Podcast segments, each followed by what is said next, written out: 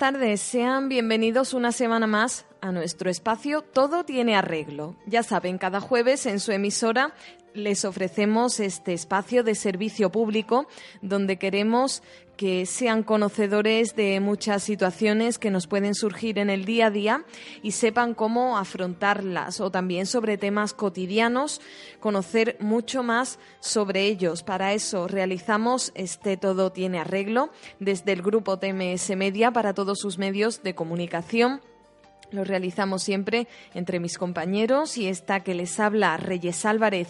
Hoy les proponemos nuevas entrevistas en este jueves 14 de abril de 2016 con profesionales de distintos sectores. Mi compañera Beatriz Castilla va a hablar con David Romero, un director de un instituto de la provincia, sobre educación y sobre la serie de entrevistas que llevan a cabo sobre el ciberacoso. Tratarán el protocolo de actuación ante esta lacra.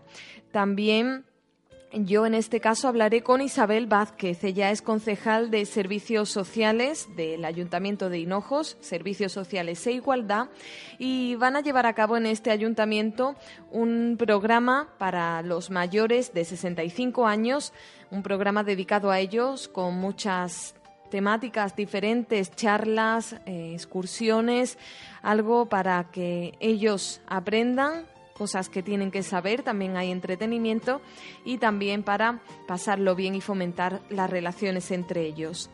Y por último, mi compañero Antonio Trinstancho entrevistará a nuestra psicóloga habitual, Inma Gómez. Hoy nos hablará del amor, todos los detalles sobre este ámbito aplicados al tema de la psicología. Así que estas entrevistas tan interesantes son las que les proponemos a lo largo de este espacio de hoy. Todo tiene arreglo, que comenzamos con Beatriz Castilla y su entrevista a David Romero sobre educación.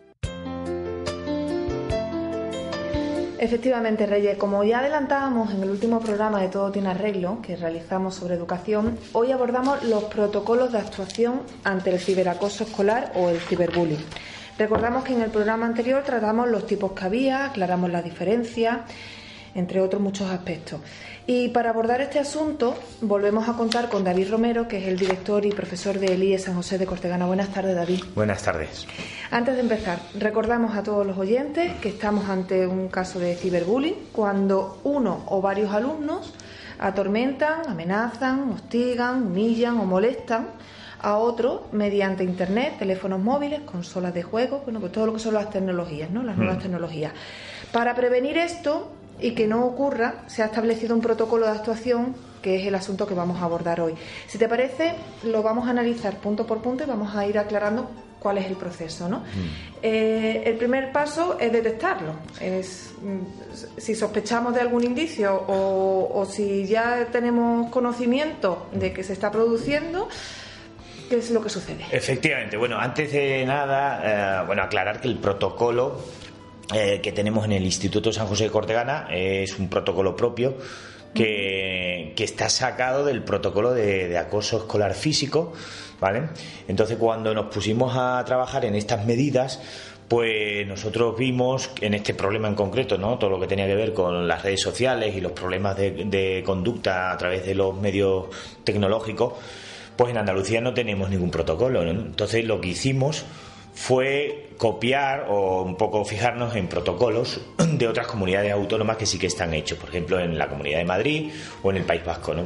Estoy hablando de hace tres años, probablemente ahora ya pues en alguna que otra comunidad más pues también tendrán protocolos pero eh, el protocolo es por lo tanto propio no elaborado siguiendo el esquema de protocolos de la consejería de educación pero eh, no es algo que esté homologado y es una, una necesidad que sería bueno que mm, se, se aclarara ¿no? por parte de la Consejería de Educación en Andalucía, ¿no?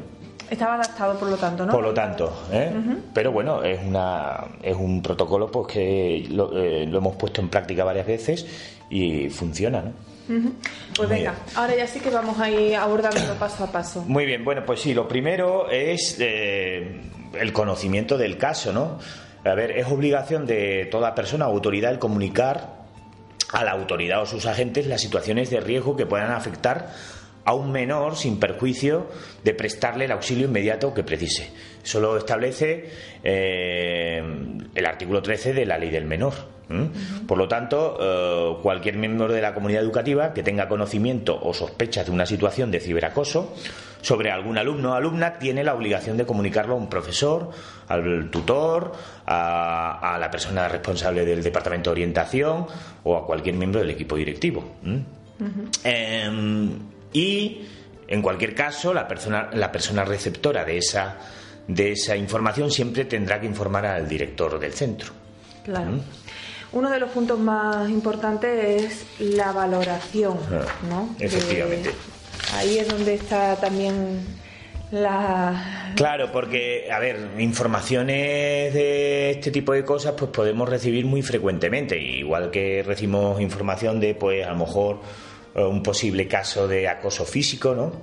Pues eso lo recibimos y, lo tenemos que tratar. Pero ahora, una vez tenemos esa comunicación, que es fundamental, ¿no? que haya canales de comunicación, luego llega la fase de valorarlo. Si realmente se está produciendo una, una situación de acoso físico, de acoso de acoso escolar físico, de acoso escolar eh, por medio de, los, de las nuevas tecnologías y en muchos casos, pues después de esa valoración, pues resulta que no estamos ante casos de, ciberacoso, sino que a lo mejor estamos ante un incidente concreto que se resuelve o debemos resolventar pues de una determinada manera, o a través de unas medidas correctivas, disciplinarias, o simplemente pues un proceso de mediación, o hablar con el alumno, o con los padres, o con los implicados. ¿eh? Entonces eso es importante. Entonces lo que se hace fundamentalmente es que se reúne el equipo directivo con el tutor eh, con los alumnos afectados y la persona responsable de la orientación, ¿vale? Para ir recopilando toda la información que hay que analizarla y valorarla, ¿vale?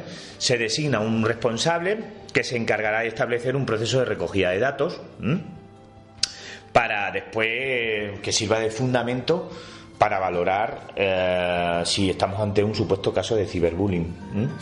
En ese proceso de valoración, pues las prisas no deben caracterizar el proceso, pero también la diligencia y la prontitud son buenas aliadas. Por lo tanto, hay que, hay que ser, bueno, pues diligente.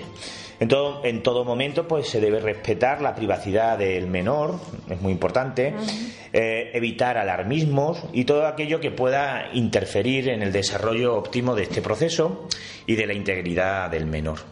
Por lo tanto, la confidencialidad, muy importante, ha de ser la tónica general en, todo ese proceso, ¿eh? tanto en el de valoración como en los siguientes. ¿vale? Y bueno, en esta fase de valoración, pues las fuentes de conocimiento fundamentalmente son las personas implicadas y las familias, ¿eh? los alumnos implicados, la familia. Se recomienda empezar el, el, proceso por el chico o la chica que supuestamente está siendo victimizado posteriormente con sus padres, para luego continuar con los posibles alumnos conocedores de los hechos, acabando con el chico o la chica del grupo que pudiera estar provocando la agresión, ¿eh? y también con sus padres o tutores legales, ¿de acuerdo? Eh, bueno, pues el responsable que haga, que recoja toda esta información, lo que tiene que hacer es procurar que no coincidan las presuntas partes o las partes implicadas en el mismo lugar y hora. Eso es importante. ¿eh? Y tampoco los padres. Y bueno, una vez finalizada la recogida de información y concluidas esas entrevistas, pues el responsable valorará, ¿eh? junto al equipo directivo, al Departamento de Orientación también, si hay indicios suficientes para confirmar o no la existencia de una situación de ciberbullying y las acciones que se deberían de llevar a cabo. ¿eh? Por lo tanto, el proceso de valoración es fundamental, es fundamental, ¿no? Y además eh, hay que cerciorarse de que de quien acosa es conocedor de que ha causado un daño y de la acción que lo está que lo provocó y solo de esa manera pues podemos evitar no mm, pues algo muy importante no que los hechos queden impunes no y, el, sentido de impunidad no de los agresores. Vale. Una vez que ya se ha detectado una vez que ya se ha valorado llegan las medidas de protección. Cuáles son las medidas que se implantan bueno en el caso de, de medidas de protección tenemos que hablar de medidas tanto para los alumnos víctimas como para los alumnos agresores, ¿eh? porque también hay que tomar medidas con los agresores, ¿no? ¿Eh? Por lo que hemos dicho antes y lo que hablamos siempre, ¿no? Al fin y al cabo son menores, están en proceso de formación, eh, se equivocan y hay que reconducir ese tipo de cosas, ¿no?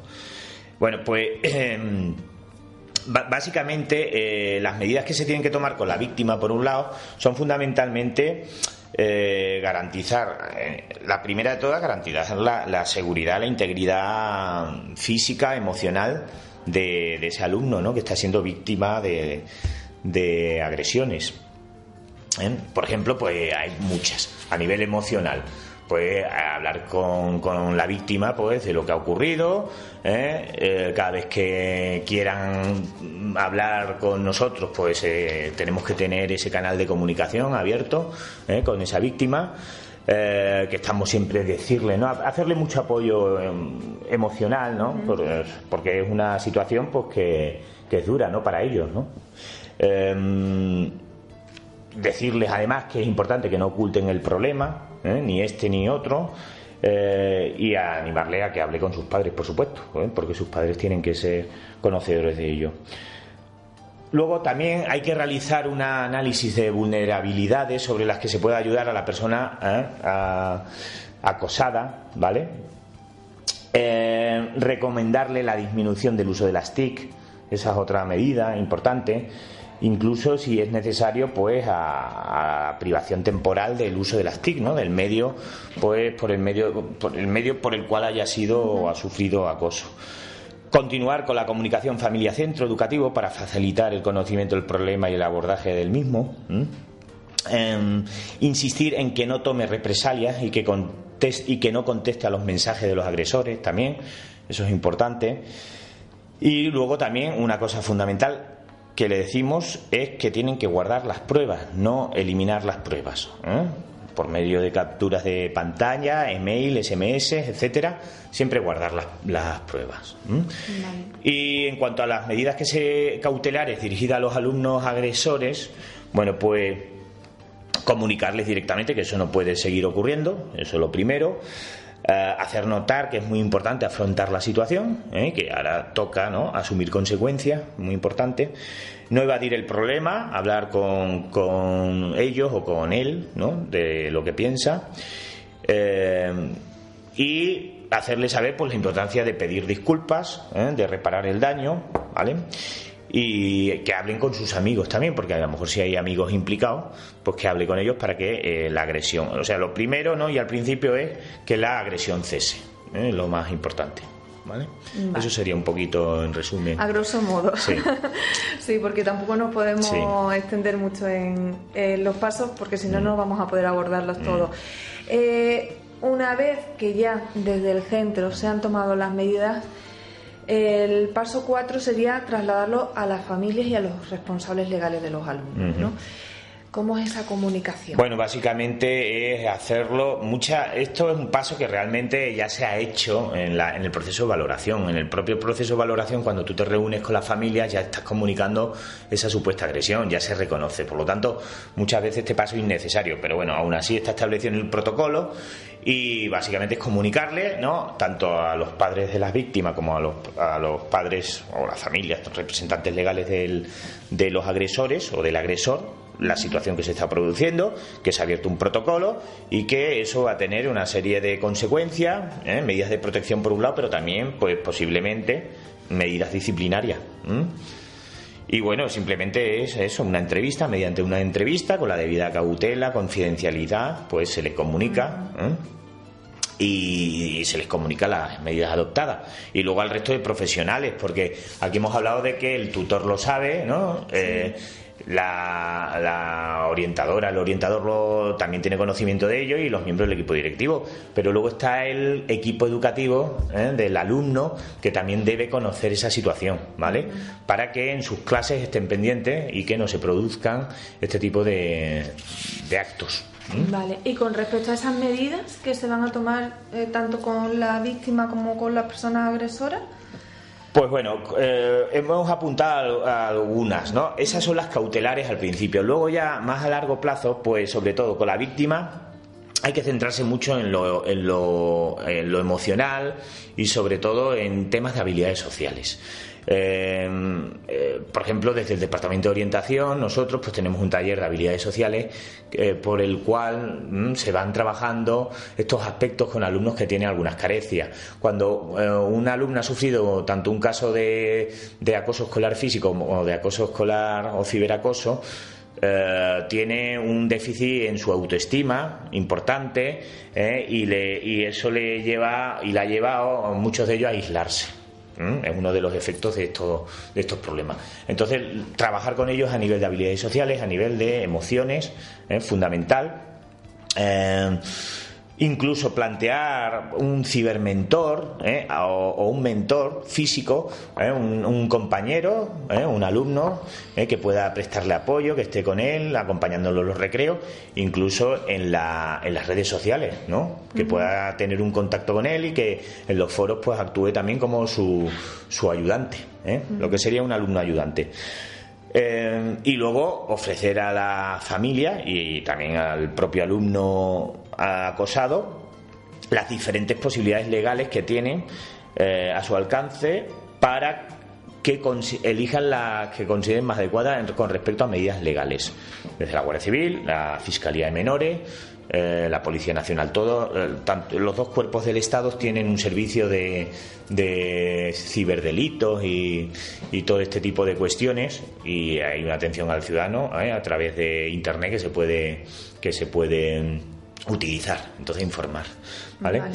¿Eso es cuanto a la víctima y a la agresora? Pues al agresor o a, los agresores, fundamentalmente, eh, hacerle reparar el daño causado, ¿vale?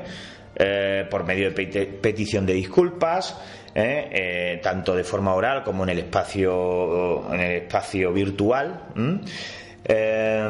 dejar de compartir los mismos espacios en Internet con el compañero agredido, ¿eh? pedirle que lo haga, vigilancia específica por parte del equipo docente. ¿eh? Y inclusión también en el taller de habilidades sociales, porque a lo mejor ese agresor o ciberagresor no tiene, tiene un déficit también de emocional o de habilidades sociales. ¿eh? Firmar un compromiso de convivencia con las familias, por parte del centro y las familias, para que eso no se vuelva a producir eh, evidentemente ponerlo en conocimiento de los padres implicados, que ya hemos dicho que se tiene que hacer. Otra opción que tenemos en nuestro centro son los trabajos en beneficio de la comunidad. Poder, pues durante unos días los alumnos pues van a trabajar, pues, por ejemplo, en, el, en, la Asociación de Enfermos de Alzheimer de Cortegana, en los talleres de estimulación que existen, y es una medida que aplicamos también nosotros ah, desde hace bastantes años. Es decir, eh, y luego pues todo el tipo de sanciones disciplinarias que tenemos en el centro y que están recogidas en la normativa, ¿no? En función de la gravedad de los hechos. Y eso va desde la expulsión de, por un periodo mínimo de cuatro días hasta, bueno, podría, si fueran las cosas muy graves, podría acabar en el cambio de centro. Ajá, también se podría aplicar, ¿no? Se podría aplicar. Pero bueno, estamos ante conductas graves. Por lo tanto, las conductas graves son, pueden implicar eso, la expulsión, la privación del derecho a asistir al centro durante periodos importantes. Vale, ya nos comentabas antes que eh, se comunicaba todo en la comunidad educativa, ¿no? que, esta información pues la tenía que compartir todo el centro, también la familia. Y en cuanto a la inspección. Bueno, la inspección tiene que ser conocedora de estos casos desde el primer momento, ¿no? Aunque en el protocolo venga que es el paso 9, ¿no? Realmente lo que hay que hacer es comunicarlo inmediatamente, ¿no? A la inspección de forma al principio más informal y luego ya pues por medio de una comunicación formal. Básicamente diciéndole que se ha abierto el protocolo de, de acoso, de ciberacoso escolar y que se va a proceder a seguir los pasos que en él aparecen. Y luego, claro, ellos, pues a su vez, tienen que informar también al delegado o a la delegación de las actuaciones y tienen que hacerle un seguimiento. ¿eh? Y para eso se entrevistan fundamentalmente con, el director ¿eh? para hacerle ese seguimiento al, procedimiento. ¿eh? También asesoran. Eso te voy a decir, mm. ¿ellos también interactúan con la familia para...? No, ellos directamente no, esa es responsabilidad del centro. Hombre, podrían hacerlo, podrían, tienen la potestad de hacerlo pero lo que suelen hacer es entrevistarse con los profesionales del centro y especialmente con el director y un poco supervisar los pasos dados, ¿eh? que se hayan seguido los pasos de, las distintas medidas que, incluye el protocolo y asesorarnos o asesorar al, centro de cómo actuar, ¿no? O, en fin, y aclararnos dudas. Pero bueno, si, si lo estimara oportuno, pues también se podría reunir ¿eh? con las familias, con los alumnos. Sí, bueno, al final pues se sigue mm. con ese con esa visión a, la, a las familias ¿no? en cada caso y, mm. se les lleva un control, ¿no? digámoslo así, entre comillas, de cómo están transcurriendo las cosas. En cuanto a los resultados que vosotros, eh, con vuestra propia experiencia, habéis tenido, una vez aplicado este protocolo? A ver, el protocolo en sí, nosotros cuando, cuando tenemos que abrirlo, a ver, es una herramienta útil porque por lo menos tenemos claro cómo actuar ¿eh? y, no, y no tomamos decisiones improvisadas, ¿no? O muchas veces contradictorias o perjudiciales. Entonces, para nosotros el, el protocolo es una herramienta muy útil, tanto este como el resto, ¿no? Pero cuando eso se produce es que ha habido ya una agresión. ¿Eh? Lo interesante, para mí lo más importante en todos estos casos son las acciones preventivas y todo lo que se pueda realizar desde la acción preventiva. ¿eh? Luego, pues aplicamos protocolos, aplicamos medidas disciplinarias ah, o correctivas, pero claro, eso es una vez ya eso se ha producido. Entonces, para nosotros lo más importante es la difusión, el conocimiento de esta problemática, ah, medidas educativas en definitiva, con las familias, con los alumnos, con el profesorado que ayuden a evitar y a prevenir eh, este tipo de, de agresiones, ¿no? Actuar antes de. Efectivamente. para que no se haya que, para que no haya que aplicar este tipo de. Estamos contentos y satisfechos, bueno, del trabajo realizado en esta materia, En ese sentido sí, porque nos da seguridad también, ¿no? Y garantías, ¿no? En nuestro trabajo. Pues muchísimas gracias, David, por atendernos y por aportarnos esta información. Muchas gracias. A vosotros.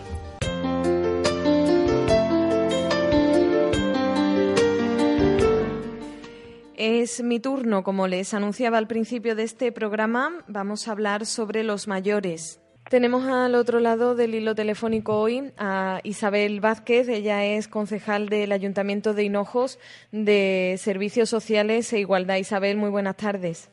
Hola, muy buenas tardes, Muchas gracias, en primer lugar, por estar aquí, por estar hablando con nosotros y bueno y venir a compartir esta mm, actividad que pone en marcha el Ayuntamiento de Hinojos.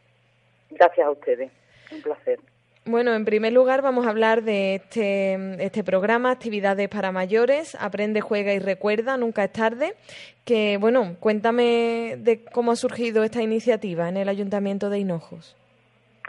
Bueno, pues esto es un proyecto que sale desde la Concejalía de Servicios Sociales, a la que yo pertenezco, y surge por la necesidad de dar relevancia al colectivo de los mayores eh, desde el programa electoral lo llevábamos por bandera, que este iba a ser un colectivo al que íbamos a atender durante estos cuatro años y hemos querido empezar de esta manera, creando un proyecto en el que lo único que se pretende es ofertar actividades para que los mayores eh, puedan disfrutar de ellas durante todo el año.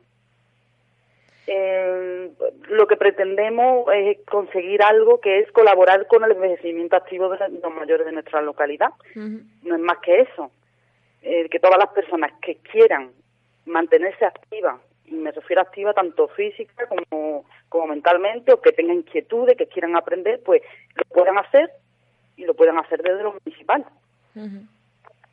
Además es algo necesario también, ¿no? Que los mismos vecinos, los mismos mayores demandan en cualquier sitio y les hace falta, ¿no? Esta clase de información y estas mm, formas de enseñar a tratar algunos aspectos de la vida, ¿no? De, o de algunos problemas que le puedan surgir.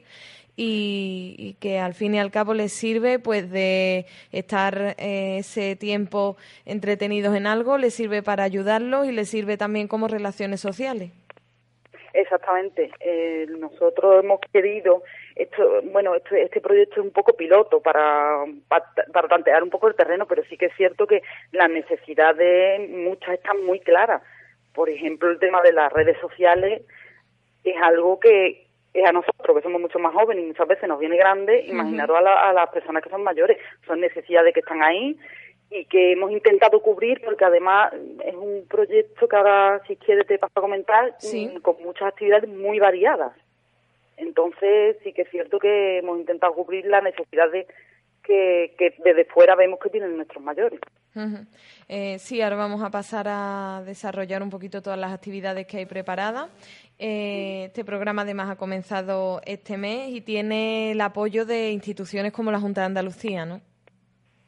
Bueno, sí, eh, lo que hemos tratado de hacer es, mm, porque además creo que es parte de, la política, ¿no? De, utilizar los recursos que tenemos. Claro. Entonces, a nosotros van a venir a, darnos las informativas desde, pues sí, desde asociaciones que vienen por parte de la Junta, ONG.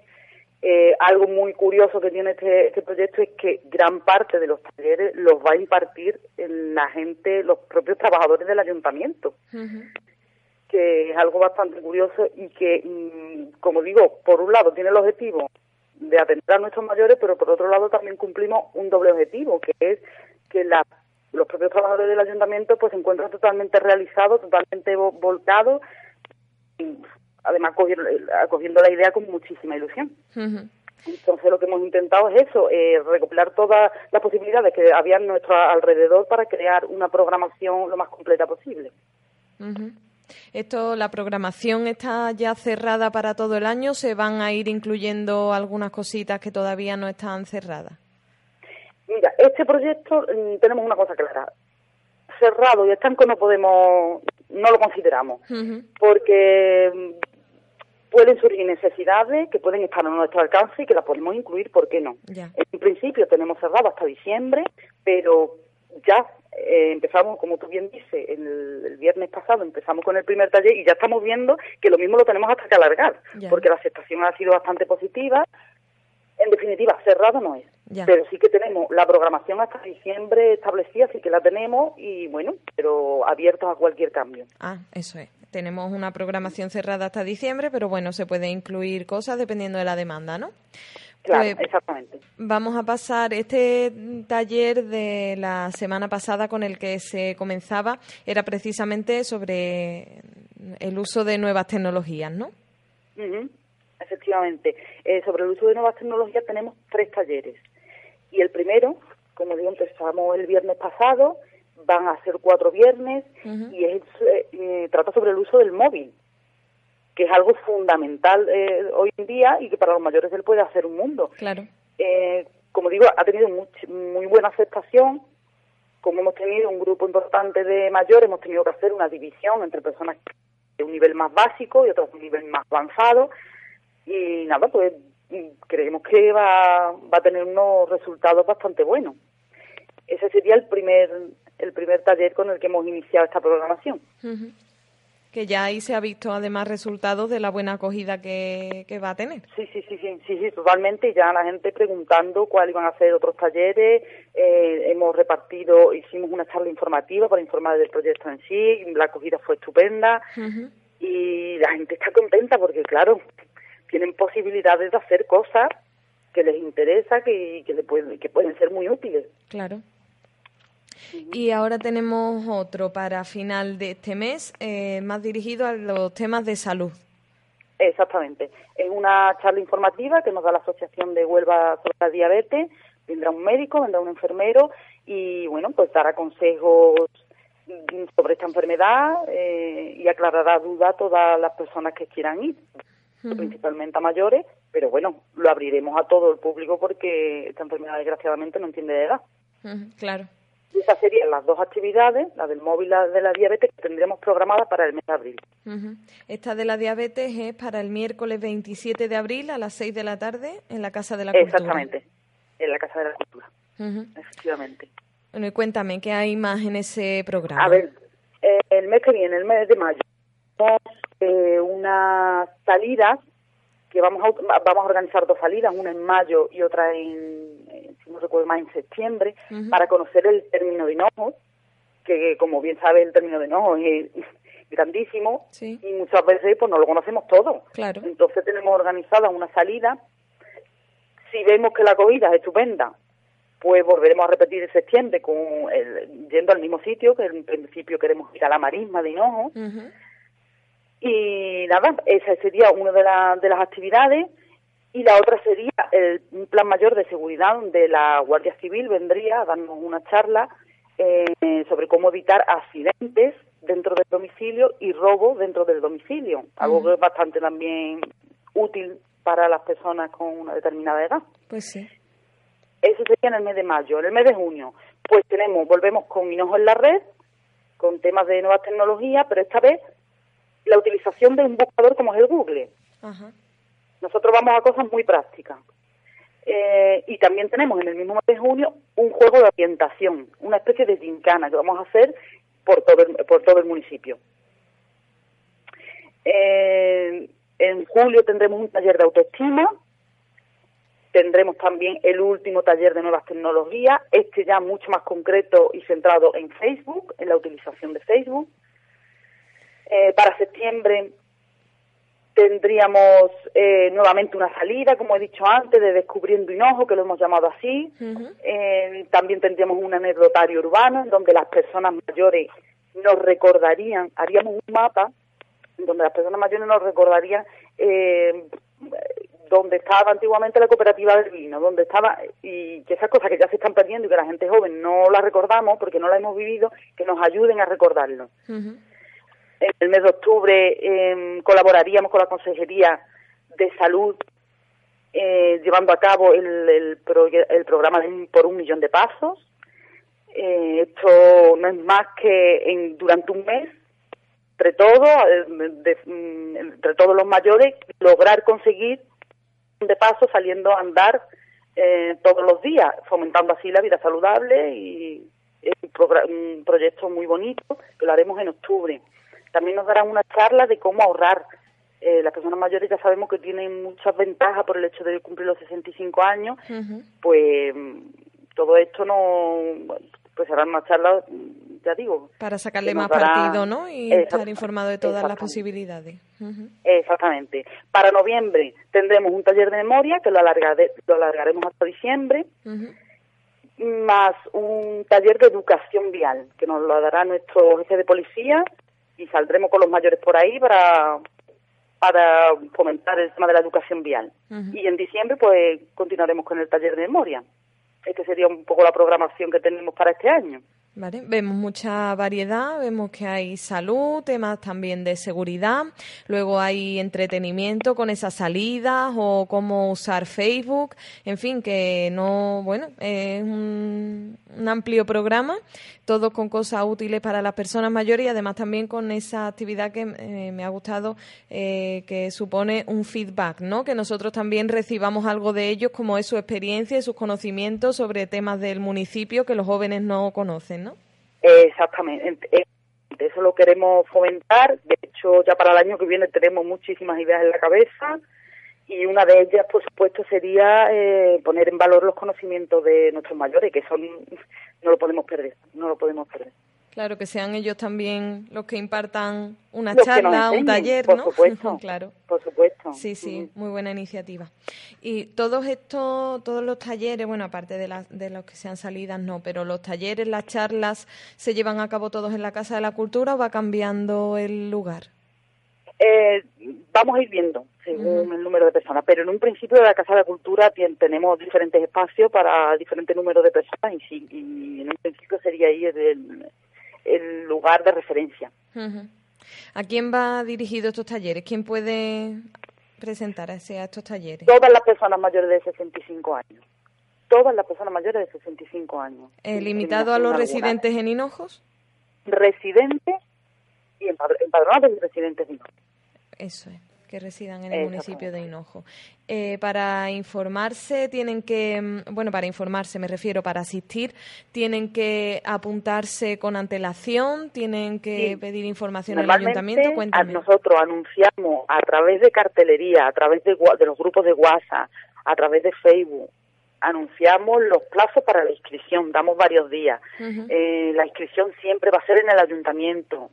Se pueden dirigir a mí o a mis compañeros que le darán debida cuenta, vamos, lo informarán de, con todo detalle de las actividades. Y, bueno,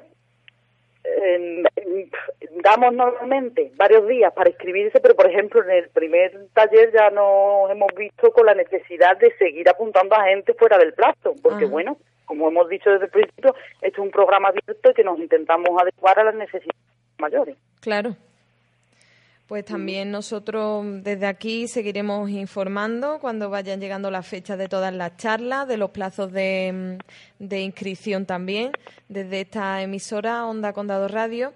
Y Isabel, nada más para terminar, me gustaría dejarte el micrófono, dejarte esta vía para que te dirijas a los vecinos de Hinojo mayores de 65 años a que participen de este programa nada, decirles que el ayuntamiento está a su entera disposición, que nos hemos propuesto durante estos cuatro años hacerlos, poner su figura en valor, que creemos que tienen muchísimo potencial, que tienen mucho que aportar a esta sociedad y que vamos a trabajar en pro de esta idea. Que os animéis, que hay muchísima gente activa en el pueblo y que os animéis a participar en, todo, en todos los talleres. Muy bien, pues muchísimas gracias por haberlo compartido con nosotros y también eh, mi enhorabuena a la Concejalía de Servicios Sociales del Ayuntamiento de Hinojo por esta iniciativa tan importante para nuestra sociedad y para nuestros mayores. Muchísimas gracias a vosotros. Gracias, Isabel. Un programa muy interesante con estas charlas, estas jornadas, estas actividades para ellos, para nuestros mayores. Y ahora es el turno de mi compañero Antonio Tristancho. Con él les dejo.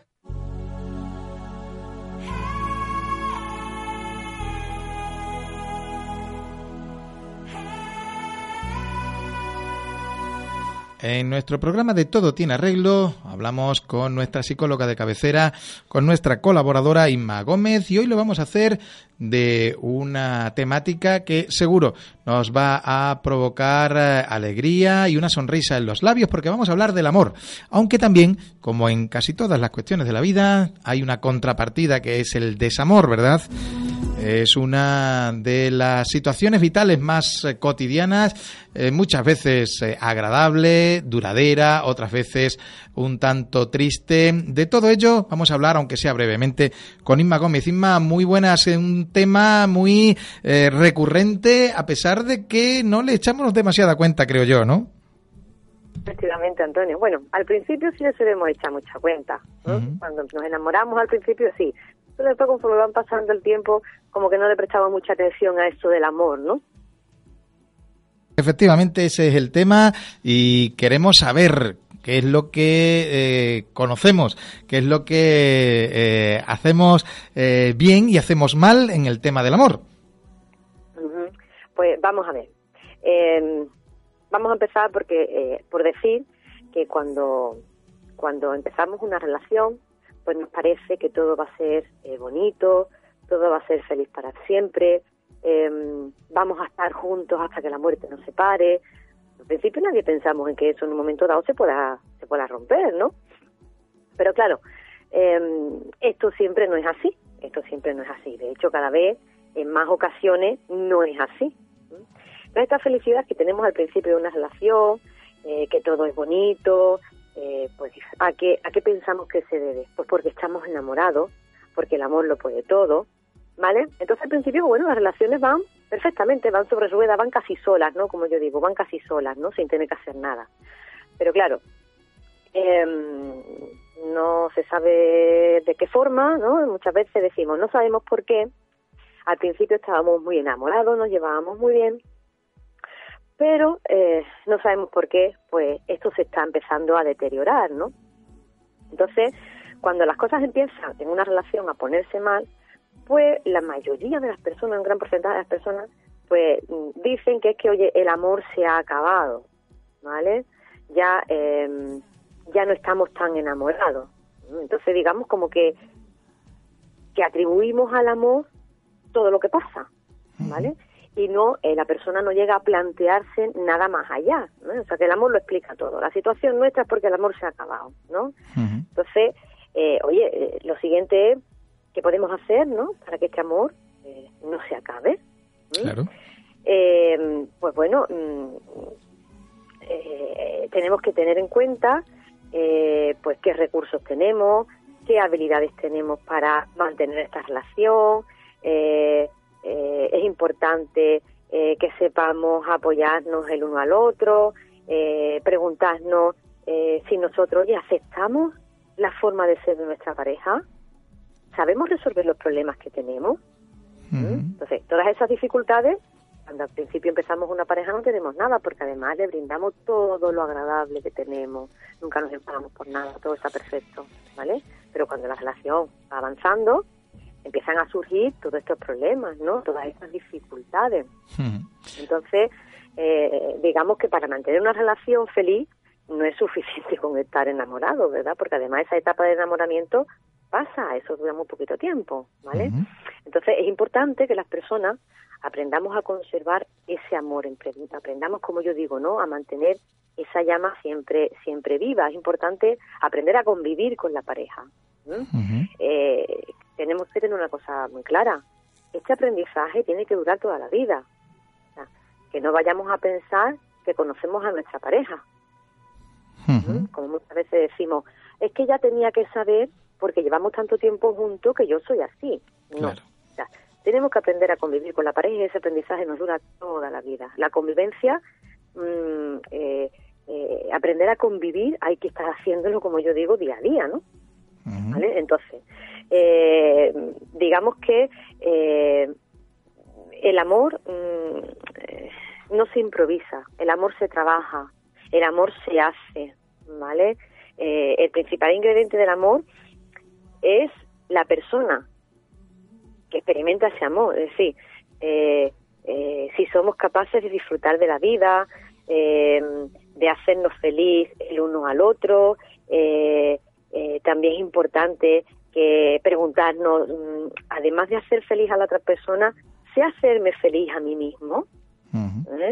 Es importante que sepamos aceptar a la otra persona, apoyar a la otra persona, eh, respetar a la otra persona, eh, también eh, es importante transmitirle nuestros sentimientos a esa persona, ¿vale? Entonces, digamos que aquellas personas, hay personas que, que en una pareja se muestran muy críticas, muy exigentes, muy intolerantes, tanto con la pareja como consigo misma, ¿eh? O sea que cuando una persona es exigente, no solamente es exigente para el otro, es exigente también para uno mismo. ¿eh? entonces, em, eh, eh, con esas personas hay que tener un aprendizaje para poder soportar ¿no? Esa, esas exigencias, ¿vale? Entonces, eh, hay, hay, hay, hay personas que, eh, que digamos que, mm, que basan en que todos sus problemas, porque no se miran a sí mismas, basan en que todos sus problemas no tienen la persona que tiene frente y a mí no me yo no tengo ningún problema, yo no soy exigente, yo no soy intolerante, yo no soy... Entonces, claro, es importante eh, que eso se, se lo vea también cada persona, porque cuando hay un problema, eh, es importante que nos preguntemos, ¿qué cosas estoy haciendo yo? ¿Qué, qué, está pasando conmigo? Que esto se me está yendo de las manos. Y no fijarnos solamente en el poner el granito en la persona que tenemos, que tenemos frente, ¿vale?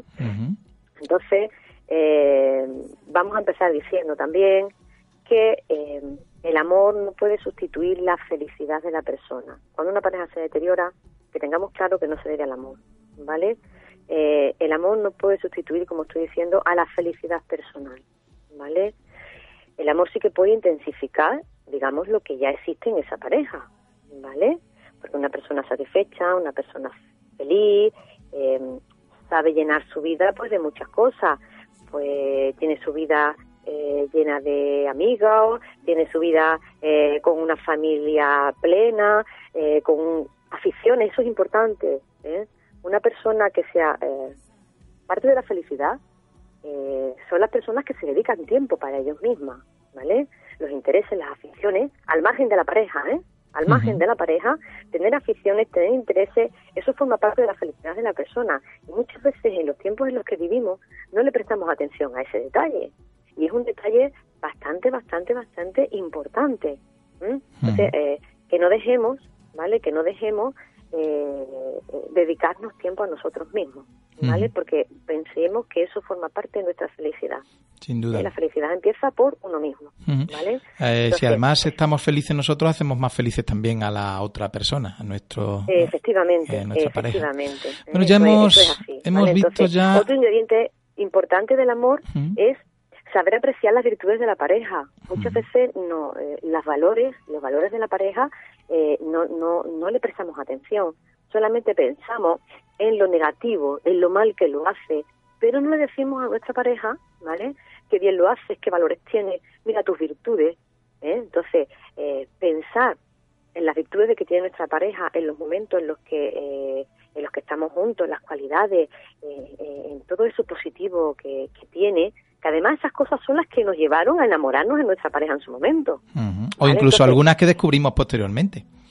Claro, claro, pero todo eso es importante que nos dediquemos, como yo digo muchas veces, eh, algún día de la semana o del mes a recordar todo eso. Ese es un trabajo que tendríamos que hacer todas las parejas, ¿eh? porque nos encerramos eh, en lo mal que lo está haciendo, en el fallo que ha cometido y nos olvidamos de las cosas positivas, de las virtudes que tiene esa persona. Entonces, para mantener el amor es importante que ese trabajo se haga también. Me voy a dedicar hoy un día al mes o cada el tiempo que nosotros consideremos en recordar y valorar todas esas virtudes que todo el mundo las tenemos. ¿eh? Todo el mundo tiene virtudes y defectos, ¿vale? Pero no nos enganchemos, por favor, solo en los defectos, ¿de acuerdo? Otro ingrediente importante del amor es, em, en pareja, es cooperar. Es importante ayudarse. Eh, eh, reconocer los propios errores, saber perdonar a la otra persona. Pero saber perdonar es no decir solamente, venga, te perdono y ya está. y ahora, a la mínima de cambio, te recuerdo lo mal que lo hiciste. Los reproches, sí, los reproches no olvidados, no perdonados al fin y al cabo, claro. Claro, entonces eh, muchas veces decimos, no, no, sí, sí, yo lo he perdonado, pero realmente no lo han perdonado, ¿vale? Entonces hay que saber, hay que aprender a perdonar, ¿vale? Hay que dejar un poco de lado el rencor. Lo que pasó hace un mes pasó, yo decido si lo acepto o no lo acepto, si lo quiero perdonar o no lo quiero perdonar. Pero si lo perdono, es con todas las consecuencias dejando a un lado ese rencor. Sí, porque, si, no, son fantasmas que al final te vuelven a, hacer presentes, ¿verdad? Yo hemos hablado de, de muchas virtudes, de muchas eh, prácticas, de, de, cuestiones eh, cotidianas para eh, fortalecer el amor. Hemos hablado de que hay que trabajarlo, hemos hablado de que quizás esa química inicial hay que mm, fortalecerla con el día a día, con el trabajo en común, con la cooperación y podemos en estos dos, tres minutos últimos que quedan de entrevista hablar de las consecuencias de cuando finaliza ese amor, de ese desamor. Hoy es, ayer fue precisamente el Día Internacional del Beso. Fíjate que efeméride más adecuada para lo que estamos hablando. Eh, no se trata siempre de dar besos, de estar todo el día dando besos, sino de construir una relación como la que tú misma has eh, descrito en esta entrevista. Pero cuando finaliza esa vinculación, esa afectividad, y surge ese desamor, eh, puede resultar inane, puede no dar consecuencia más que a la finalización de esa relación, pero a veces da lugar a situaciones muy eh, inconvenientes eh, e incluso de violencia física o de violencia de género. Efectivamente. Eh, lo que pasa es que, Antonio, para hablar de desamor, sí me gustaría dedicarle un poquito más de tiempo. No sé qué te parecerá, pero te voy a dar la vuelta a esa pregunta. Ya que estás diciendo que ayer fue el día del beso, ¿vale? ¿Qué te parece si, en vez de hablar del desamor y no terminar con ese desamor, eh, puntualizar seis puntos importantes o siete, ¿vale? Eh, para fortalecer el amor. No sé, no sé qué te parece. Venga, en ¿Eh? dos minutos. Y quizás deja el desamor para el próximo programa. Vale, dentro de 15 días empezamos hablando del, del desamor. Para no terminar, ya que ya que tenemos el día del beso que fue ayer, pues vamos a terminar con algo positivo. De acuerdo. ¿Qué te parece? Muy bien. ¿Eh? Bueno, pues nada, cuatro o cinco cositas solamente, ¿vale? Entonces, pensemos que nuestra pareja tiene derecho a no ser perfecta, esto es importantísimo, ¿eh? ¿Vale? Aunque no nos guste, pero tenemos derecho de no ser perfecto. Es importante saber escuchar a la otra persona, ¿vale? Esto no se hace. Muchas veces es un tema importante la comunicación en la pareja. Si queremos que nuestro amor dure, ¿eh? Hmm. toda la vida, como se suele decir, es importante saber escuchar a la otra persona, intentar ponerse en el lugar de la otra persona, ¿vale? Intentar traducir, comprender los estados de ánimo del otro, esto es muy importante, ¿eh?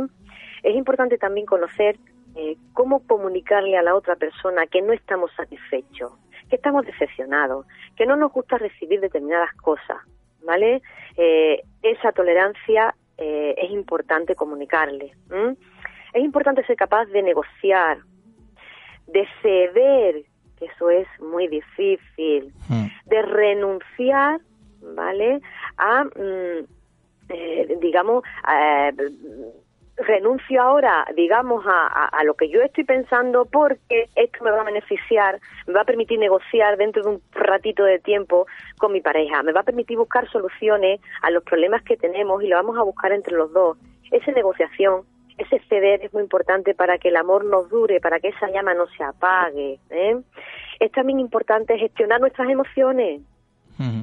Eso no se hace, eso hay muchas dificultades en las personas, gestionar las emociones y no dejarnos que nos dominen, ¿vale? Es importante también para mantener esa llama. Es importante mantener un nivel de satisfacción, de distracción, de diversión. Nos tenemos que divertir con nuestra pareja, señores, que hay muchas parejas que están aburridas. De ahí ¿eh? que venga el desamor. Ujú. ¿m? Entonces es importante divertirnos. El amor es también, que no nos olvidemos, es una parte muy importante de la pareja. El amor es atracción sexual, es entender, es comprender y satisfacer tanto a nosotros como al otro en el terreno de la sexualidad, ¿vale? Eh, hay que respetar ¿m? ese terreno, ¿vale? Hay que aprender a disfrutar, hay que saber aceptar, ¿vale? Al otro, a las necesidades de la otra persona y las nuestras. Es importante también para mantener el amor, em, digamos, cambiar, porque vienen muchas personas a consulta con unas expectativas que no son nada realistas, ¿vale? Digamos que la convivencia en pareja, oye, esto no es un camino de rosa. ¿m? Tenemos que entender que siempre hay problemas, ¿vale? Pero lo importante es aprender a resolver entre los dos esos problemas, a reconocer eh, qué momentos de desánimo, de enfriamiento pasa nuestra pareja, porque ojo, la pareja, eso no es un camino de rosa, esto es como una montaña rusa, ¿no? Digamos que eh, a veces está un poquito más fría la relación, otro poquito empieza a calentar un poquito en otro periodo, entonces esos momentos de enfriamiento de la pareja, de desánimo, hay que también aprender a superarlo. ¿Qué tenemos que hacer cada uno para eh, eh, salvar ese periodo de la mejor forma posible? Dejémoslo Vale, ahí, mm, Inma, eh, y eh, afrontemos esa nueva, eh, es- esos nuevos contenidos de la temática que estamos tratando para la próxima ocasión, con ese desamor que tú ya has anunciado que vamos a tratar, y efectivamente trataremos eh, estas cuestiones últimas que tú estás comentando, la posibilidad de enfriamiento de la relación y que mm, derive en ese desamor que nadie desea, ¿verdad? Eh, Por supuesto que no. Vamos a finalizar aquí esta primera parte. La próxima ocasión vamos a hablar de ese desamor. Retomaremos en este caso, en este punto, el tema y ofreceremos nuevas expectativas, nuevas opiniones, nuevos consejos para afrontar una temática tan importante como es el amor hacia nuestra pareja. Inma, muchísimas gracias por tu presencia en nuestro programa, como siempre. Gracias siempre a vosotros, Antonio, todo un placer. Y con esta entrevista de nuestra psicóloga sobre el amor, una entrevista que espero que les haya gustado también, como el resto de nuestro programa ha sido bastante interesante. Y nada más por hoy. Les emplazo para el próximo día, la próxima semana, será jueves 21 de abril y aquí estaremos puntuales a nuestra cita en Todo tiene arreglo. Reciban un cordial saludo del equipo que realiza este programa y mío. Sean muy felices.